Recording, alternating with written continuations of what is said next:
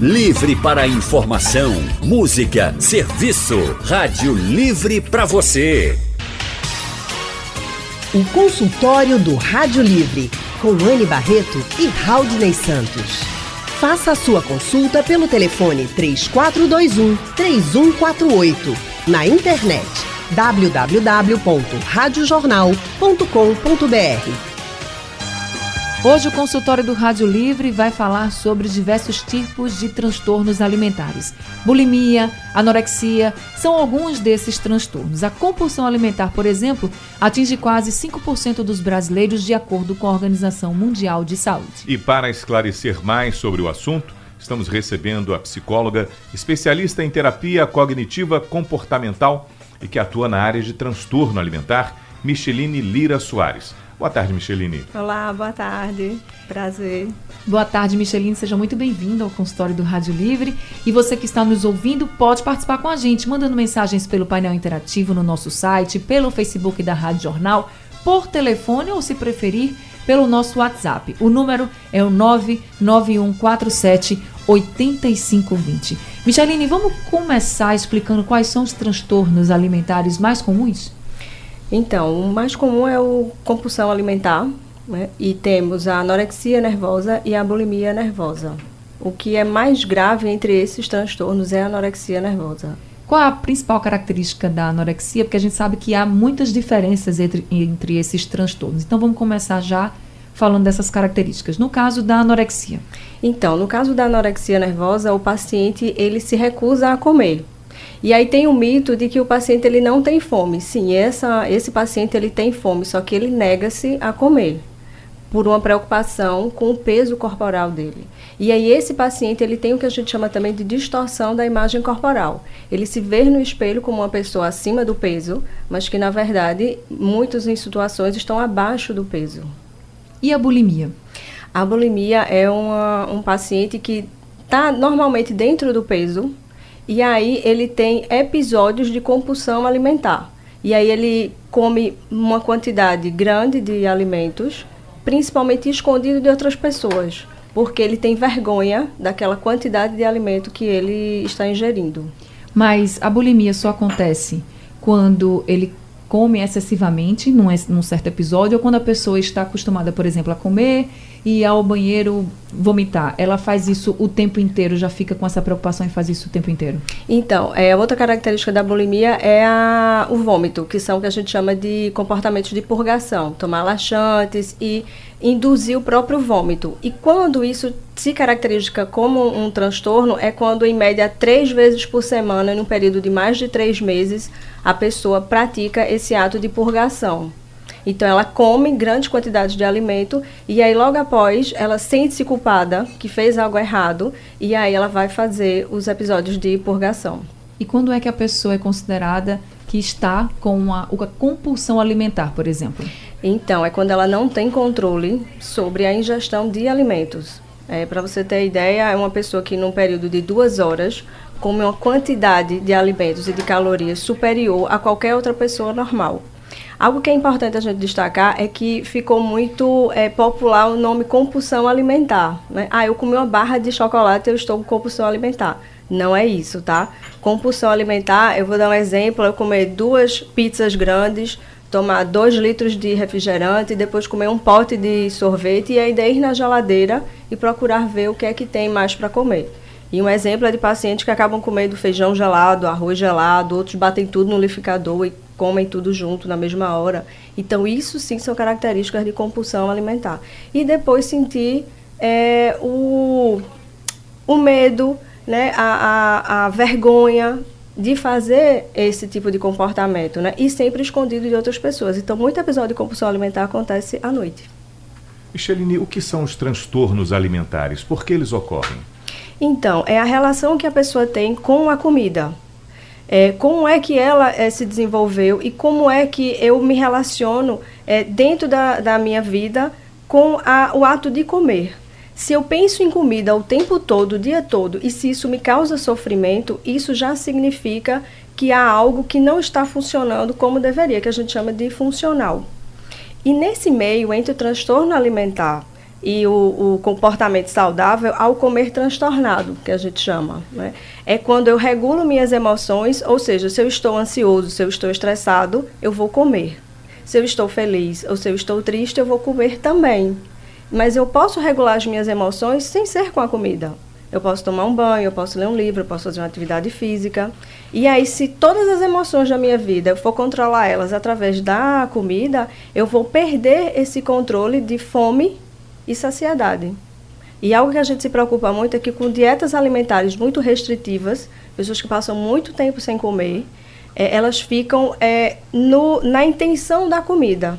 E aí é quando também pode se desencadear um episódio de compulsão alimentar, porque eu restringo, restringo, seguro aquela minha vontade, e aí no momento que eu tenho a oportunidade, eu como uma quantidade né, exagerada e superior do que eu deveria para o meu peso para a minha idade. Consultório do Rádio Livre falando sobre transtornos alimentares. Estamos recebendo a psicóloga, especialista em terapia cognitiva comportamental e que atua na área de transtorno alimentar, a Micheline Lira Soares. E ela atende no empresarial Rio Mar Trade Center, no bairro do Pina, em parceria com a Super Psicologia. O telefone, inclusive, é o 388-8365. Micheline, a gente falou sobre alguns transtornos, os mais comuns, como a bulimia, anorexia e compulsão alimentar. Na compulsão alimentar, você falou que as pessoas comem, comem sem parar e tem vários episódios que a pessoa não consegue parar de comer mesmo. Mas elas sentem fome? Sim. Ela no início ela tem aquela vontade, a compulsão e ela tem fome. Só que aí ela começa a comer e ela sente-se cheia, mas ela não consegue parar. Aquele comportamento, ela sabe que já comeu e acima do, do que ela poderia, mas a, a vontade, o episódio de ter uma necessidade de comer, ela continua comendo até às vezes não ter mais nada. E aí, para ter noção de uma gravidade é, maior de compulsão alimentar, tem pacientes que vão até no lixo da casa. Não tem mais nada o que comer em casa e ele vai no lixo para ver o que, é que ainda consegue ali do lixo comer. Tem gente que gosta de comer bastante, comer muito Sim. mesmo, né? As pessoas que comem muito não quer dizer, por exemplo, que elas têm compulsão alimentar. É, são, são coisas bem diferentes. Correto. Não, não precisa a pessoa ficar preocupada. Tenho certeza que tem gente que está ouvindo e dizendo assim, ah, mas sei lá, meu irmão, meu tio come bastante. Quando a gente vai comer, ele sempre quer comer muito mais que todo mundo e ainda faz um lanchinho antes de dormir. Isso. Mas isso não quer dizer que a pessoa não, tenha compulsão, né? Não. É compulsão. São episódios e, e, pontuais, às vezes mais de três vezes por semana, durante um período maior de três meses, quando a pessoa tem vários episódios de comer uma grande quantidade em um único momento. E aí ela come, por exemplo, uma pessoa vai consumir duas mil calorias, umas refeições né, saudáveis durante o dia, e em um único episódio a pessoa pode chegar até consumir 5 mil calorias. Micheline, o que deve nos chamar a atenção? Quando é que isso começa? Que ninguém da noite para o dia vira um, um comilão. Esses distúrbios, Correto. né? Não se, a gente não se identifica assim da noite para o dia. Mas eu imagino até a preocupação de todo mundo que se acha que come um pouquinho mais, que exagera uma vez ou outra, fica pensando: será que eu posso desenvolver um transtorno desse? Quando é que a gente deve ficar preocupado, acender a luz amarela e até pensar: talvez eu precise consultar um profissional para saber se eu estou andando no caminho errado? Sim é quando tudo na minha vida está relacionado à comida. Eu passo o tempo todo pensando em comida, em quando eu vou comer, o quanto eu vou comer. É, e aí tem pessoas que às vezes não querem sair de casa, se privam de relações sociais porque vão para um jantar porque vão para um aniversário, alguma comemoração e não querem comer. E aí é justamente essa restrição alimentar que leva aos episódios de compulsão.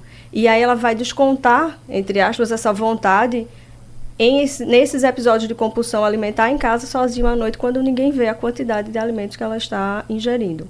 Então, se eu perco o meu controle na quantidade de alimentos que eu estou ingerindo, e isso passa a ser repetidamente, e se porventura isso venha é, junto com episódios de vômitos ou de uso de laxantes, é, para eliminar aquela quantidade de calorias que, teoricamente, eu consumi acima sim, eu preciso é, pensar em procurar ajuda, porque aí já não é um comportamento natural nosso quanto à alimentação. Mas nem sempre as pessoas conseguem assumir ou encarar essa realidade. Quem está sofrendo com a compulsão alimentar, por exemplo, ou com outros transtornos. Então, como os amigos, os familiares, o que eles podem perceber, o que eles devem perceber, por exemplo, de mudança na pessoa e como eles devem também agir, atuar para que essa pessoa, incentivar mesmo para que essa pessoa que está sofrendo procure ajuda. Então, É, tem pacientes que quando você lida com ele, com colegas, com amigos, você não percebe. A gente pode até fazer uma comparação com um transtorno depressivo. Tem pessoas que têm um transtorno de depressão, mas que convivem com a gente, é um familiar, é um colega de trabalho, e a gente não percebe. Por quê? É, externamente ela está bem, ela cumprimenta todo mundo, ela fala com todo mundo, mas ela sofre. Ela chora, ela tem um sofrimento maior, ela se priva, às vezes, de relações ou de ter alguns momentos de prazer. E na, na alimentação também. É casos que, às vezes, os pacientes eles só é, conseguem ter esses episódios com pessoas é, ninguém vê ou com pessoas muito próximas. Então, se eu estou restringindo muito minha alimentação, ou se eu chamo esse colega ou essa pessoa de casa, seja um cônjuge, para é, sair para uma alimentação, um jantar, um almoço, se essa pessoa está sempre se recusando a comer, é importante prestar atenção. Principalmente se essa pessoa tem um comportamento alimentar natural, saudável. E aí, com o tempo, ela começa a mudar esses hábitos alimentares, de estar tá recusando alimentos. Por quê? Porque ela ou pode estar tá entrando no processo de anorexia ou está tendo episódios de compulsão alimentar. E a própria bulimia também. E aí ela não quer que ninguém perceba, que ninguém veja. E é muito difícil para os pacientes e para as pessoas elas reconhecerem que estão né, passando por essa dificuldade. E aí é quando a gente precisa que procure ajuda, sim. Né? E tem vários profissionais que podem dar suporte. Eu lembro de uma situação em mesa com alguns colegas, e um que a gente se repete sempre, e um, tem um colega que sempre que a gente está tá junto, ele está sempre já falando da próxima refeição. A gente está. Quer que vai ter na sobremesa? E aí, e mais tarde a gente vai comer o quê? E todo evento que uh, a gente se encontra, e a gente já virou uma brincadeira, dizendo, fulano que já quer sempre já pensando no próximo prato. É, a gente brinca, sorri com isso, mas é uma coisa normal, a gente está sempre pensando já na próxima refeição, mesmo diante daquele prato farto que está na minha frente? Então, não é natural, o esperado, até porque já está com o prato farto ali, né? E teoricamente já comeu, vai comer, então está saciado. Então, o que, é, que relação e que papel a comida tem na vida dessa pessoa? É, eu preciso é, ter um alimento, eu preciso saber que eu vou comer em outro momento para me sentir feliz, para me sentir alegre ou para me sentir tranquilo. Porque uma coisa importante salientar é que nós temos uma genética de escassez. Então, nossos ancestrais eles não tinham acesso ao alimento como nós temos. Então, nós ainda temos essa informação genética. Por quê? Porque a gente tem medo de passar fome mesmo. E aí é sempre pensando naquela situação. Pode ser que amanhã eu não tenha, ou mais tarde eu não tenha acesso ao alimento. Só que hoje isso não acontece mais. Né? E aí essa é a preocupação. Muitas pessoas elas não conseguem mais compreender os seus sinais de saciedade. É, eu comi aquela quantidade, eu estou saciada e ok. Ou então, não, eu preciso comer muito para me sentir super cheio para poder parar de comer. Isso vem muito das dietas restritivas, porque a gente precisa comer menos, porque a gente precisa comer pouco, ou porque eu preciso ter uma dieta específica para comer só aquela quantidade. A gente costuma dizer que perdemos um pouco é, essa característica de comer né, naturalmente. Michelino, Jaziel de Beberibe está na linha com a gente para participar do nosso consultório. Jaziel, boa tarde para você. Boa tarde. Eu tenho duas perguntas. Uma para mim e uma para minha sobrinha. Pode ela fazer. tem 14 anos, minha sobrinha. E ela acaba de jantar na casa da minha mãe, naturalmente, que é a avó dela. Se ela chegar em casa e tiver uma comida, ela vai e come de novo. Agora, ela não come grande quantidade ela, inclusive, ela é magra, ela não vomita nem nada. Isso, isso é o quê? Isso é uma mania, um transtorno, é o quê? E eu sou o seguinte: tudo que eu vou comer, eu tenho que botar feijão na frente. Se eu comer três vezes no dia, é três vezes que eu vou comer feijão. Isso, isso se torna o quê? Então, vamos por partes. Aqui é o Jaziel. A primeira pergunta é sobre a sobrinha de 14 anos, que é uma adolescente. Tem referência essa questão? Ele fala que acaba de jantar, por exemplo, e depois chegar na casa de outra pessoa lá, come de novo. Isso pode ser um transtorno, é uma mania, tem referência com a adolescência, enfim. Então, é, Jaziel, sua sobrinha, ela tem um peso é, saudável, né, na, normal, e isso a gente não pode caracterizar como um transtorno. Na verdade, é um comportamento. Ela jantou e ela voltou para casa, tem acesso à comida, né, e aí ela tem a vontade, porque assim, ela de fato não é mais fome, ela já saciou, mas o alimento ali está disponível, então ela vai comer. E aí não é em grande quantidade. Então, isso não tem nenhum problema. E no seu caso, a questão do feijão também não é nenhum transtorno, tá? Na verdade, é um hábito, um comportamento seu que você gosta em toda refeição ter feijão. Então, se não é algo que lhe faz mal, que não lhe causa nenhum problema, não tem nenhuma contraindicação, se é que a gente pode dizer assim, de você comer feijão nas suas refeições. Com a gente também pelo telefone, Dudu, de Vila Rica. Boa tarde, Aldinei. Boa tarde, pode fazer a sua pergunta. Primeiro eu quero dizer a você que e mande Marcel deixar de aperrear vocês na hora que vocês vão entrar, viu? é só uma brincadeira. Olha, Anne, é Oi, o seguinte, Maria Luísa, eu sou pai velho, Maria Luísa tem 14 anos, mas não puxou a mim, porque eu sou um velho com milão, entendeu? Vivo para comer, Deus me perdoe, entendeu? Mas Maria Luísa sai de casa em jejum que quer passar na prova do colégio militar, quer passar na prova do IFP. É como se a menina sai de casa sem comer. Mas mentira mesmo.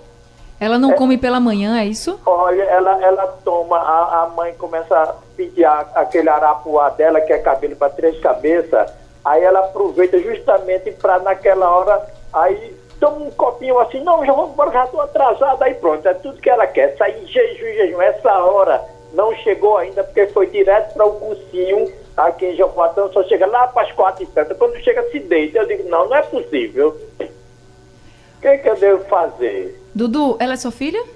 É minha filha, sim, senhora. Certo. Então, Michelino, o que é que ele deve fazer? Então, Dudu, é, ela não come de forma alguma é, na rua quando sai? Aí é que está o segredo, viu, doutora?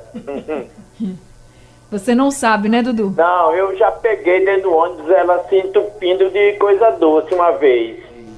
É, e aí, é, Dudu, isso é um comportamento alimentar. Ela pode não ter fome de manhã, não é obrigado. É importante que se tenha essa refeição de manhã, mas tem algumas pessoas que não têm. E aí, comer sem contra vontade não é bom, não é o que a gente indica. Mas provavelmente ela está tendo alguns outros é, acesso a outros alimentos que aí sacia ela e aí quando ela chega em casa está cansada vai dormir. Agora é importante conscientizar sua filha de que ela precisa se alimentar, ter refeições regulares, é, acesso a legumes, a frutas, o próprio feijão, arroz de cada dia, para ajudar ela a nesse processo dela de estudos, na concentração e ela conseguir alcançar o objetivo dela. Consultório do Rádio Livre hoje falando sobre transtornos alimentares. Estamos recebendo a psicóloga especialista em terapia cognitiva comportamental e que atua na área de transtorno alimentar, Micheline Lira Soares. E quem já está na linha com a gente para participar do nosso consultório é o José Barbosa de Petrolina. Zé, boa tarde para você. Boa tarde, Anne Barretos, Tourão de Petrolina. Tudo bem, Tourão? Tudo bem, minha querida? Haldney, boa tarde, amigo. Tamo juntos, Torão. Como é que tá a Petrolina hoje? Rapaz, Petrolina hoje tá um sol pra cada um, viu? Bom, igual aqui. Solzão danado aqui hoje. tá, tá igual aqui. Tá, tá, mais pra Ilha do Fogo aqui, tá mais pro rodeador. Quando você vier, nós vamos lá comer um peixe. Opa, coisa boa. Mande sua pergunta. Meu grande amigo, veja bem, eu tenho uma amiga uma senhora de 97 anos, que parece mais uma menina, viu? Se alimenta, come o que você possa imaginar. E à noite ela gosta de comer um feijãozinho. Será que um feijãozinho à noite para uma senhora nessa idade faz mal ou não? Porque os filhos já tentaram dizer, mãe, a senhora não pode comer essas coisas pesadas demais, me traga pedra que eu como também. Vamos saber então, Micheline, faz mal comer feijão à noite? Então, é, as, os profissionais nutricionistas, eles é, recomendam que o feijão, por ser um alimento que ele demora mais para fazer a digestão, que ele seja consumido durante o dia. Mas se sua mãe, 97 anos, tem o costume de comer feijão e isso não causa nenhum problema de saúde, não implica no sono dela, então não tem por que tirar o feijão da sua mãe com 97 anos. Tá certo. Agora, pelo painel interativo, a gente também tem algumas perguntas. A Fátima Morim tá dizendo que a entrevista está excelente e também com o conteúdo está parabenizando a todos nós que estamos fazendo consultório. Obrigada, viu, Obrigada. Fátima? E também a profissional Micheline. Tá gostando então da entrevista. O Djalma Fidelis pergunta se a prática de um ato se torna um hábito. Porque ele, ele diz assim: tem pai que libera muita comida e tem outros que liberam pouca comida. Isso pode causar um transtorno para o filho? Então, é, na introdução alimentar, a partir dos seis meses de idade, é importante que um profissional de nutrição oriente os pais, principalmente pela quantidade, quais os alimentos que são é, importantes na introdução para ajudar os pais nessa educação alimentar das crianças, porque é o que vai nos acompanhar enquanto adultos. Isso vai refletir na nossa conduta com a comida. Então, essa orientação precisa ter um profissional de nutrição. Consultório do Rádio Livre hoje falando sobre transtornos alimentares. Estamos recebendo a psicóloga, especialista em terapia cognitiva comportamental e que atua na área de transtorno alimentar, Micheline Lira Soares. Micheline, a gente já falou sobre diversos tipos de transtornos, como bulimia, anorexia e compulsão alimentar. Identificada, identificado o tipo de transtorno, como é o tratamento, como, ou como deve ser esse tratamento para cada uma cada um desses distúrbios? Então, Anne, o que a gente orienta é que para tratar os transtornos é importante ter uma equipe multidisciplinar. E aí entra um profissional de nutrição, de psiquiatria, de psicologia, endocrinologia, um próprio educador físico também, para poder orientar e ajudar esse paciente nesse processo né, de tratamento para o transtorno. Primeiro a pessoa procura o psicólogo? Normalmente ao psicólogo ou ao psiquiatra. Em algumas situações, o próprio nutricionista também identifica esse transtorno no paciente e aí encaminha para um psicólogo. E aí a gente fazendo uma avaliação, dependendo do grau do transtorno, ele precisa ser acompanhado por um profissional de psiquiatria também. Ainda a gente percebe que é um grande número, o, o aumento maior parece ser para os obesos. A obesidade vem crescendo muito na população mundial até. Por quê? Então, a obesidade hoje é uma epidemia, né? É, e aí o que, é que a gente percebe é que normalmente as pessoas é, obesas, ela tem compulsão alimentar. E uma preocupação nossa na área de saúde mental é a cirurgia, a própria cirurgia bariátrica, por isso que precisa ter um parecer de um profissional de psicologia pra, para que o paciente se submeta à cirurgia bariátrica, porque se essa pessoa ela tem um, um transtorno de compulsão alimentar, ela fazendo a cirurgia bariátrica, ela não vai conseguir é, atingir o objetivo dela, que é ter melhor essa relação com a comida. Então, ela vai acabar escolhendo alimentos que não são saudáveis, mas para saciar aquela vontade que ela tem né, e está regulando também as emoções dela através do alimento. É, e aí, como as pessoas hoje não têm mais tanta educação e cuidado com a alimentação, elas acabaram perdendo o que é que é importante que eu coma, quais são alimentos saudáveis, como são importantes as refeições.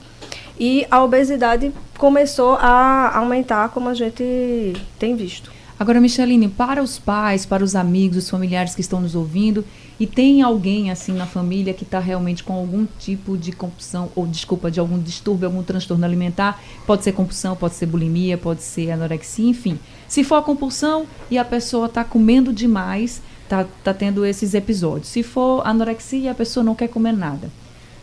No caso de anorexia, os pais, os amigos, os familiares devem forçar que a pessoa coma. No caso da compulsão, eles devem tirar a comida? O que, que se deve fazer? Então, na anorexia, é, a última orientação que a gente dá é forçar a pessoa a comer.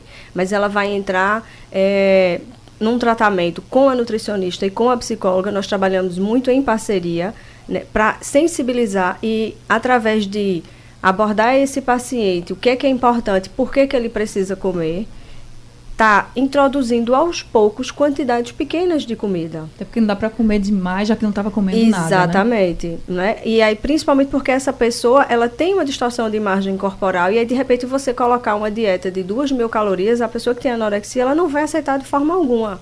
Então, você pode dizer: escolha uma fruta, você vai, comer naquele dia. Escolha uma refeição. Mas, Michelene, você vai dizer para ela é, se até uma refeição por dia, mas se ela não está tendo nenhuma, se ela começar com uma refeição, já é um ganho.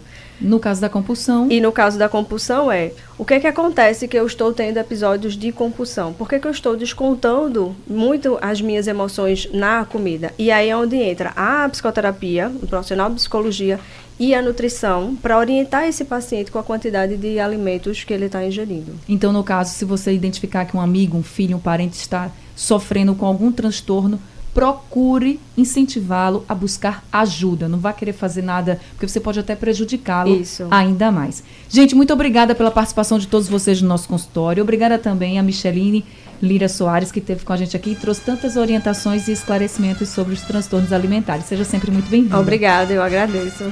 Lembrando que a Micheline é psicóloga e atende no Empresarial Rio Mar Trade Center em parceria com a Super Psicologia, o telefone do consultório é o 3088-8365. Sugestão ou comentário sobre o programa que você acaba de ouvir, envie para o e-mail ouvinte@radiojornal.com.br ou para o endereço Rua do Lima 250, Santo Amaro, Recife, Pernambuco.